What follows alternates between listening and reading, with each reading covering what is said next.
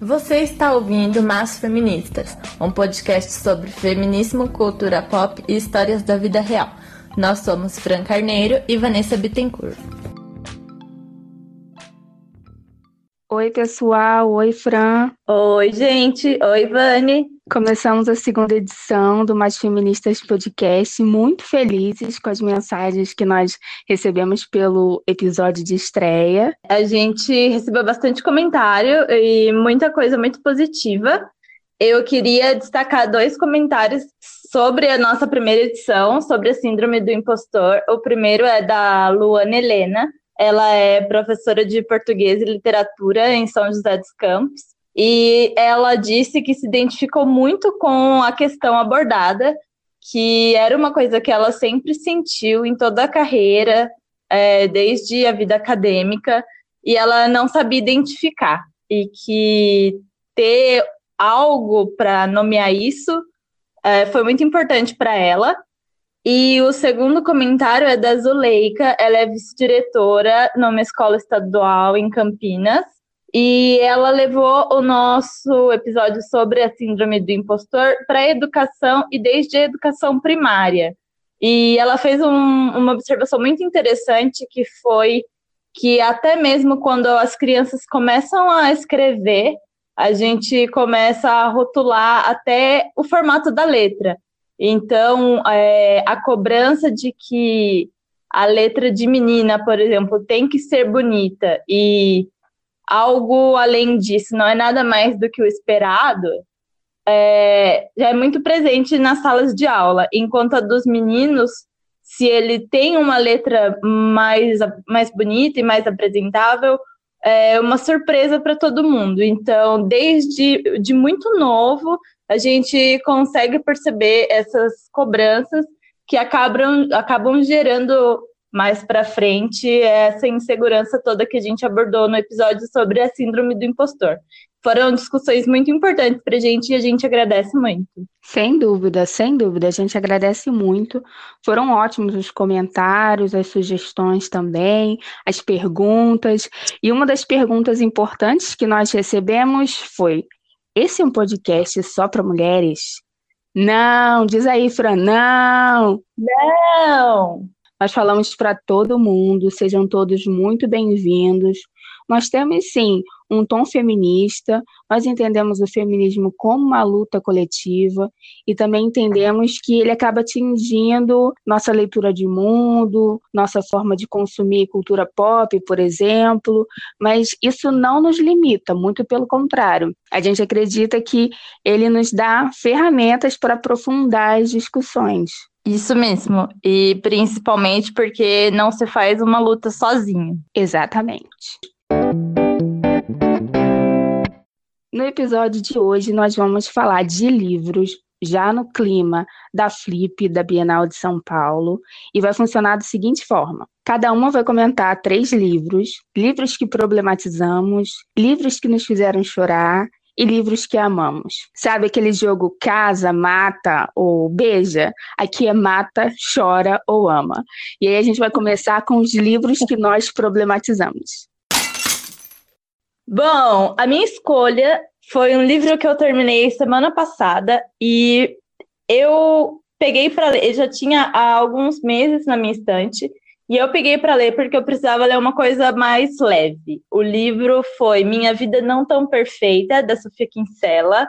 É, ela é uma escritora muito renomada, principalmente quando se trata de checklist, mas eu fiquei muito incomodada com pelo menos a metade inicial do livro.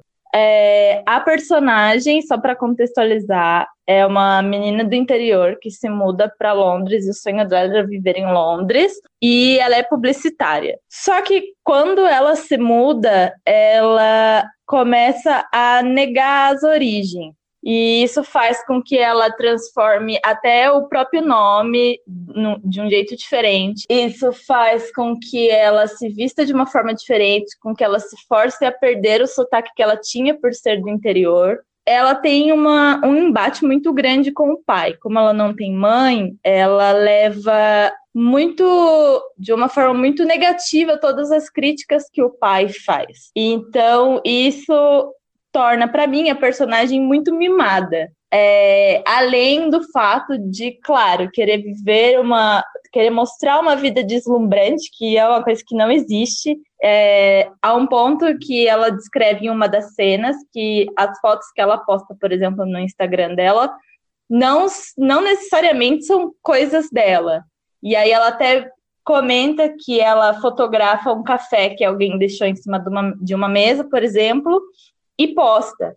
E aí ela fala que a interpretação de que é dela é das pessoas, ela só postou a foto. É, além. ela só postou a foto. A foto é real, só não é dela. E ela não disse quem é. é isso pra mim é muito absurdo. Eu achei que eu podia me identificar mais, porque sou dessa parte de comunicação, porque saí do interior da cidade, porque também estou vivendo numa cidade que eu sempre quis viver. Mas ela é muito pedante. Eu não sei se nem se é essa palavra, mas é, é muito irritante lidar com ela na, na primeira metade do livro.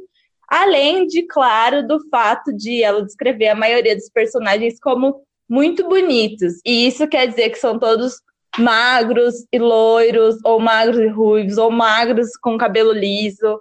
É sempre esse mesmo perfil. E por, é um livro recente, ele é de 2017, do ano passado. E por ser de uma escritora tão grande, eu achei que teria. É, foi o primeiro livro da Sophie que eu li. Eu achei que teria pelo menos alguma, alguma coisa diferente, assim, alguma coisa nova. Aí foi boa para passar o tempo, foi boa para esvaziar a cabeça, mas não, te, não teve como, essa altura do campeonato da vida, por exemplo, é, principalmente, não teve como não problematizar todas essas questões por, me incomodou bastante. Ah, eu imagino. Eu acho, eu não li esse livro, mas eu acho que ele mostra que há jornadas e jornadas de amadurecimento, né? No caso, essa personagem parece bastante mimada, como você falou. Mas essa questão da vida fake nas redes sociais, ao menos, é bem interessante. A gente sabe que nem tudo é o que parece, que cada um escolhe postar uma fração de si mas tem me assustado cada vez mais pensar no tanto de energia que as pessoas andam gastando nessa tentativa de obter uma fama online com farsas. E aí eu acho que é bom também a gente fazer autocrítica e refletir se nós também somos o público dessa novelinha que certas pessoas andam criando, seja o público do like ou do público que tira print para dizer, ah lá, tá tudo errado. Ah, sim, bem isso. É que, na verdade, é, como os últimos chiquilites que eu li, nacionais, eu achei que as personagens estavam muito melhores desenvolvidas, e aí eu tenho como exemplo a Iris Figueiredo com Confissões Online, eu tenho a Larissa do Amor Plus Size, tenho Boa Noite da Pan Gonçalves, e que são personagens que no livro são mais novas, é, eu esperava mais da Sophie. Então, mas de todo jeito é um livro válido para a gente criticar justamente isso que você falou, mas me deixou a desejar. Deu uma desanimada, né? Deu uma desanimada. Então, minha vez. Eu problematizei o livro Conversas entre Amigos, da Sally Rooney. Ele foi lançado no Brasil em 2017. Ela é uma escritora irlandesa e boa parte do livro se passa na Irlanda. Quando eu peguei esse livro para ler, eu pensei que fosse mais um livro sobre amigos na faixa dos 20 anos. Eu não tinha ideia que era uma espécie de quadrado amoroso super complicado, envolvendo duas mulheres bi, uma lésbica e um homem hétero. Meu Mas, Deus. É, na real, é sobre duas amigas que já foram um casal e que se aproximam de um outro casal. Então, aí no meio tem relações de amizade, de admiração, envolvimento amoroso. No geral, eu gostei do livro porque eu nunca li nada assim e várias nuances dos relacionamentos amorosos modernos estão ali podia ser só mais um livro sobre infidelidade, mas tem a questão LGBT, tem a dependência das redes sociais nos relacionamentos, tem saúde da mulher, tem depressão, mas de alguma maneira eu me senti muito desconfortável lendo, e se eu tivesse feito um diário de leitura, eu certamente teria colocado lá: odeio todos os personagens. Ai, não tem coisa mais triste do que odiar todos os personagens.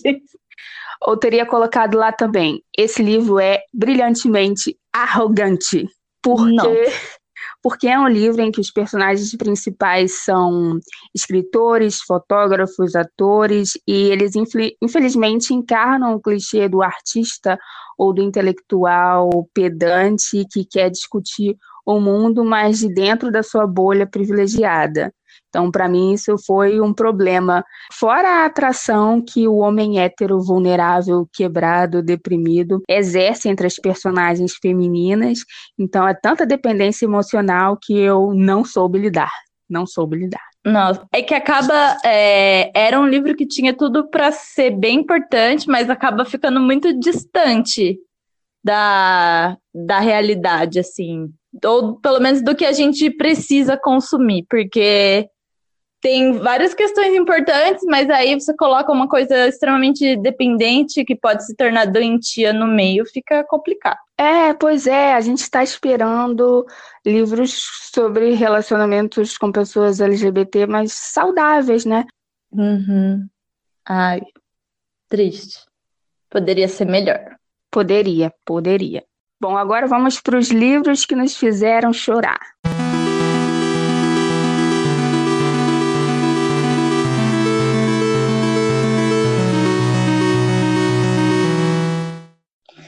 Ah, eu peguei, eu peguei esse livro na estante e quase chorei de novo só de ler as, as marcações que eu fiz nele. E o meu escolhido foi Dois Garotos Se Beijando, do David Levitan. Ah. É, ai, ai, eu olho para a capa dele e já fico emotiva. É um livro que a história principal é sobre um um desafio, um recorde de um casal gay. Os personagens são jovens, bem jovens, mas ele conta, acaba entrelaçando a história entre diversos jovens gays. É, eu quero focar em gay porque são meninos, inclusive tem um menino trans na história, mas é o único. E é um livro, é, a narrativa é muito profunda, é muito envolvente para mim. É um livro que mostra as relações desses adolescentes, desses jovens, com os amigos, com a família, com os outros adultos que estão por perto. É, ele mostra muito a forma que esses personagens se veem, a forma que eles pensam, como eles se mostram para o mundo ou como eles gostariam de se mostrar para o mundo. Eu acho que isso está muito presente. E aí eu separei dois trechos até para ler, e uma é bem é a primeira página do livro, só para dar uma ideia, que diz: Vocês não têm como saber como é para nós agora, sempre estarão um passo atrás. Agradeçam por isso. Vocês não têm como saber como era para nós antes, sempre estarão um passo à frente. Agradeçam por isso também. Acreditem em nós, existe um equilíbrio quase perfeito entre o passado e o futuro. Enquanto nos tornamos o passado distante, vocês se tornam um futuro que poucos de nós poderiam ter imaginado. Só isso para mim, eu lembro que quando eu li, e eu li, eu lia sempre no meu almoço do trabalho, então eu voltava a trabalhar toda toda chorando praticamente. E só isso para mim já foi muito impactante, porque ele é muito real, ele é muito próximo. E por mais que enquanto mulher, enquanto feminista, eu acompanhe e tente conhecer cada vez mais as causas, e principalmente a causa LGBT, é, é muito difícil se ver envolvida com a história, assim, a forma que para a forma que as pessoas contam a história para mim faz, pra, faz muita diferença. Então, esse livro, ele mexeu muito comigo. Foi também um pouco de como eu comecei a acompanhar a causa trans com esse personagem, o Avery, e inclusive tem um trecho que ele fala um pouco sobre essa, essa questão do corpo, principalmente. É, ele conhece um outro menino e eles começam a desenvolver um relacionamento não é fácil, não é fácil psicologicamente, não é fácil emocionalmente, não é fácil para lidar com os outros adultos, não é fácil para lidar com o resto da, da sociedade onde eles estão inseridos. Então, para mim, é muito forte e muito marcante. Eu tenho aqui, inclusive, um trecho sobre esse personagem que eu queria destacar também. Esta noite, ele se olha e tenta ver o que Ryan vê, mas só se decepciona. Ele se dedicou tanto a mudar o corpo, a torná-lo o corpo certo, mas não consegue nem chegar perto de amá-lo. Ele acha que é porque nasceu com o corpo errado, mas temos vontade de sussurrar no ouvido dele que muitos de nós nasceram com o corpo certo e mesmo assim se sentiram estranhos dentro deles, traídos. Entendemos nossos corpos de forma completamente errada. Nós os punimos, os censuramos, queríamos o ideal olímpico que era profundamente injusto com eles. Eu acho, eu vejo que se pra gente, e aí eu digo enquanto mulher gorda, que tá fora de um padrão estético, já é muito pesado e foi muito pesado, eu não consigo nem imaginar e eu nem me atrevo a comparar o que é ser uma pessoa trans. E aí, dois garotos se beijando me trouxe, entre várias questões, um pouco dessa realidade. E eu acredito que o autor tenha tido um contato muito grande com isso. Então, eu vejo que ele passa de forma muito fiel. E ainda tem a questão de serem personagens adolescentes, onde tudo é muito mais intenso e é muito mais difícil e você encontrar um grupo de apoio e uma rede, uma estrutura é, é muito pesado. Então, é um livro que me fez chorar, e se eu reler, eu com certeza vou chorar de novo. Eu já li esse livro, eu também acho ele muito emocionante. Eu já li vários livros desse autor e esse é possivelmente o mais doloroso de ler por conta da narração, como você é, ler o trechinho lá no início. Eu acho que é importante dizer que o narrador é uma voz LGBT coletiva, é um nós que sofreu demais, que parece ter sofrido demais, e está assistindo outra geração LGBT sofrer, mas também lutar. Então, acho que isso é muito importante nesse livro, é o total diferencial e que torna ele ainda mais emocionante. Sim, me dá a impressão de que é isso, que é um grupo que sabe de todo esse sofrimento e que quer colocar esses adolescentes no colo. E aí, ao mesmo tempo, eu imagino outros adolescentes lendo isso, e principalmente outros adolescentes que não têm nenhum tipo de apoio familiar, principalmente, e que talvez eles se sintam acolhidos, eles sintam que eles tenham algum colo para onde recorrer. Então, isso para mim é muito forte. Sim, sem dúvida, sentir que existe um nós, é importante. Bom, o livro que me fez chorar e que me fez chorar em público, porque eu levei para ler no campus, foi A Tenda Vermelha, da Anita Diamond. Esse livro tem como personagens algumas figuras do Gênesis, mais precisamente as mulheres ao redor de Jacó, ou seja, as esposas de Jacó e a sua filha Diná. Para quem não sabe, a história de Diná no Gênesis é bem curta e bem trágica. Começa com um estupro e termina com um massacre e em nenhum momento Diná tem a palavra. Então, o que a Anitta pretende é inverter essa perspectiva de uma narrativa com tanta ênfase nos homens e dar uma história para Diná. É um livro intenso sobre rituais de mulheres, menstruação, parto e maternidade. A tenda vermelha do título é justamente o lugar para esses assuntos. É uma tenda exclusiva para mulheres, para os momentos de menstruação e que antecedem o parto. E ao mesmo tempo que tem algo de reconfortante, que é o estar entre mulheres, tem também um fundo de restrição quando a sociedade patriarcal não entende nossos corpos, não sabe o que fazer com eles, ele, ela coloca nossos corpos num quadradinho. E aí a gente sabe que diversos povos impunham a reclusão feminina, principalmente durante a menstruação. Na Índia, até hoje, a mulher menstruada é considerada impura para algumas tarefas. A gente sabe que ainda hoje várias adolescentes mundo afora ficam impossibilitadas de ir para a escola quando estão menstruadas, seja por falta de absorvente, de coletor menstrual, seja por falta de banheiro na escola. Então é chocante pensar que ainda hoje as mulheres estão lidando com uma outra espécie de tenda vermelha. Então, o livro dá muito o que pensar sobre os corpos de mulheres, eu acho que isso é o mais emocionante. E ele tem sim uma inspiração religiosa, mas na condição de pessoa sem religião, eu consegui ler como uma obra de ficção, porque é isso que ele é. Esse livro é uma obra de ficção. Sim, com certeza. É, eu não conheço, mas já quero procurar logo. Mas acaba sendo um daqueles livros muito fáceis de trazer para a realidade, justamente traçando esses paralelos que você disse, é, das condições de muitas meninas hoje em relação aos corpos e da condição que as mulheres eram tratadas naquele período da história. Exatamente, as conexões são possíveis e só uma dica, o livro está sendo relançado no Brasil esse ano e foi adaptado em formato de minissérie. Tem ou tinha na Netflix, dependendo de quando você estiver ouvindo esse podcast. Então dá uma procurada lá, porque vale Ai. a pena você também, hein, Fran?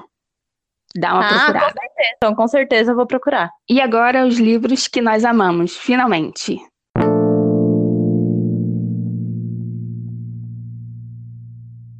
E precisa de um pouquinho de felicidade. O livro que eu escolhi foi um livro que é uma biografia e acaba se tornando um pouco um guia, que foi da, para mim, a maravilhosa Shonda Rhimes, que é o ano em que disse sim.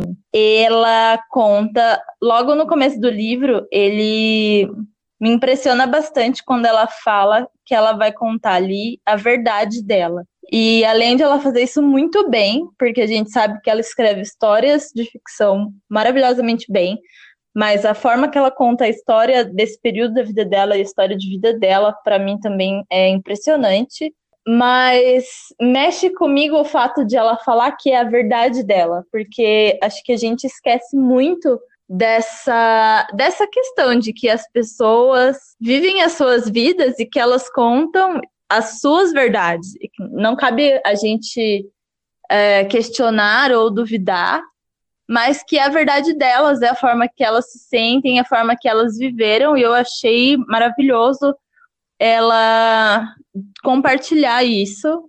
Tiveram momentos que eu me identifiquei muito. E ela começa contando que num feriado de ação de graças, ela ouviu da irmã que ela nunca dizia sim para nada. E nesse momento ela começou a pensar na vida, é, no trabalho, nas filhas, em relacionamentos inexistentes, talvez. E que a irmã dela estava certa. Ela é uma pessoa introvertida e a identificação para mim já veio daí. Ela conta que ela se sente isolada em eventos, então o não dizer sim fica é muito mais confortável, é totalmente a zona de conforto dela. E a partir disso, ela decide passar um ano dizendo sim para tudo que for proposto para ela. Ela, inclusive, acho que o primeiro sim, se eu não me engano, foi para fazer um discurso numa universidade para mais de 10 mil pessoas. E aí ela surta, mas o discurso dela, que também tem no livro, é incrível. E para mim, essa, essa, ela discorre de uma forma muito boa. Ela fala sobre essa questão de dizer sim em vários aspectos da vida, Inclusive, tem partes que ela fala que ela era vista como uma pessoa que não socializava com as pessoas do trabalho e que ela ama as pessoas que trabalham com ela, que todas são muito boas, mas que ela não conseguia apenas. E ela fala sobre isso no trabalho, ela fala sobre a família, inclusive tem partes que ela conta de eventos que aconteceram nas, na escola das filhas dela. E tem um trecho que eu acho muito bom, que eu não vou ler, mas que eu anotei, que ela fala que dizer não me trouxe até aqui, e aqui está uma droga. Isso é muito muito forte. real para muita gente, é muito forte, é. Porque a gente fica tão numa zona de conforto e esse conforto não é bom mas a gente ao mesmo tempo não consegue ou não quer lidar com as tentativas de sair dali. E se ela, que está no nível que está, vive tudo isso, é, pode, pelo menos para mim, ela pode servir muito forte assim de inspiração. Uma outra parte do livro também que eu achei sensacional foi quando ela fala de dizer sim para o não, que é muito a questão de pessoas que pedem as coisas ou situações que ela não fica confortável, mas ela não consegue dizer não para aquilo. E aí que ela aprende, e ela aprende a falar que não vai dar, ela aprende a falar que ela não quer, ou simplesmente que não.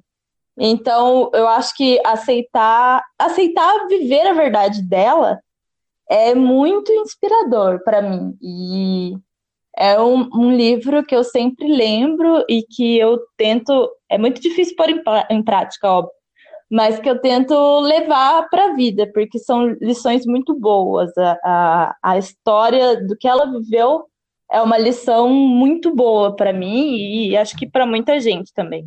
Primeiro, que ela é uma mulher negra incrível, construiu um império e isso é admirável. E eu acho que eu preciso ler esse livro porque eu sou uma pessoa que acha fácil demais dizer não, mas o sim aí já complica.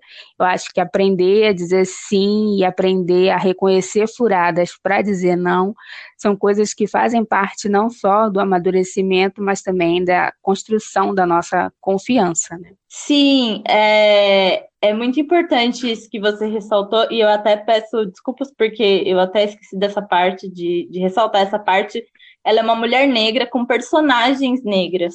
Então, tem algumas partes do livro que ela fala sobre essas personagens, que ela fala sobre os personagens LGBT que ela criou. E eu acredito que principalmente pra, é porque ela consegue se ver nas próprias personagens. Ela é uma pessoa que existe, ela quer se representar pessoas que existem, que são pessoas que precisam, que elas estão por aí, que elas precisam se ver.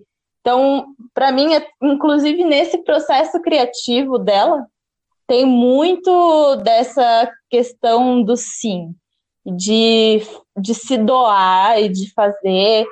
Tem partes, tem uma parte do livro também que ela fala sobre a questão do corpo. É, ela fala muito sobre a família e sobre as filhas. Ela fala sobre o corpo. Ela fala sobre ser uma pessoa gorda. Então, ela é uma mulher negra, uma mulher gorda. É, isso faz muita diferença, principalmente no meio do trabalho dela, no meio que ela vive. Faz muita diferença para quem acompanha o trabalho dela, para quem vê de fora. Eu acho que é um livro que você precisa total conhecer.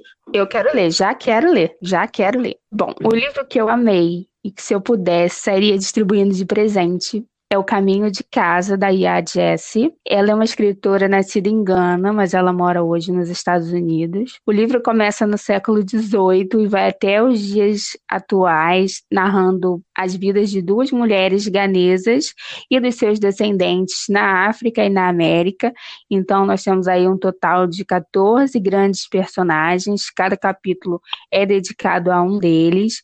E para quem não sabe, Gana tinha um importante porto de embarque de escravos para a América e também tinha muitas jazidas de ouro. Então, eu já adianto que tem ao menos três grandes temas aí: colonização, escravidão e racismo, além de uma série de conflitos e rupturas familiares. E como mulher negra, ler esse livro foi muito marcante porque ele me dá uma coisa que eu nunca teria nem vestígio, que é ver traçada a origem dos ancestrais.